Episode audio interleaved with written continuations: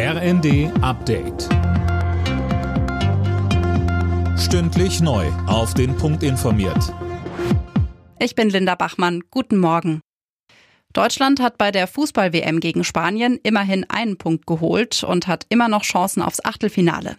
Nach Rückstand erzielte Füllkrug kurz vor Schluss den Ausgleich zum 1 zu 1 Endstand. Der Torschütze sagte im ZDF, wir wollten unbedingt dieses Spiel ziehen. Ähm, es war wichtig, glaube ich, dass wir jetzt einen Punkt geholt haben, einfach fürs Gefühl. Wir wollten das Spiel natürlich gewinnen, aber ähm, wir haben noch ein bisschen Luft nach oben und ähm, wir haben jetzt auf jeden Fall wieder die Möglichkeit, in die nächste Runde zu kommen.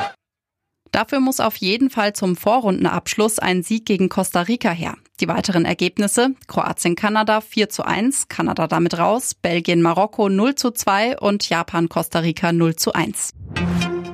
SPD-Chef Klingbeil macht Druck auf die deutsche Rüstungsindustrie. Mit Blick auf den vorherrschenden Munitionsmangel bei der Bundeswehr forderte er im ersten, die Produktion zu erweitern und zu beschleunigen.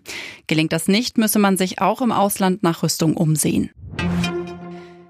In China weiten sich die Proteste gegen die strikten Corona-Maßnahmen der Regierung weiter aus.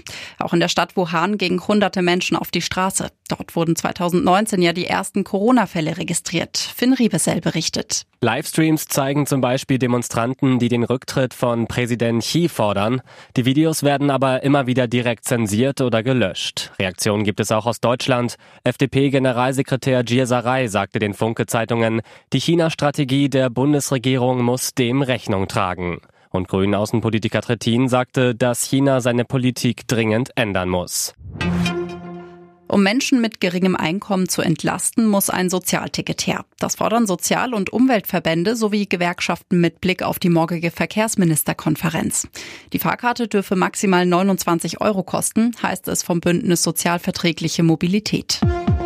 Alle Nachrichten auf rnd.de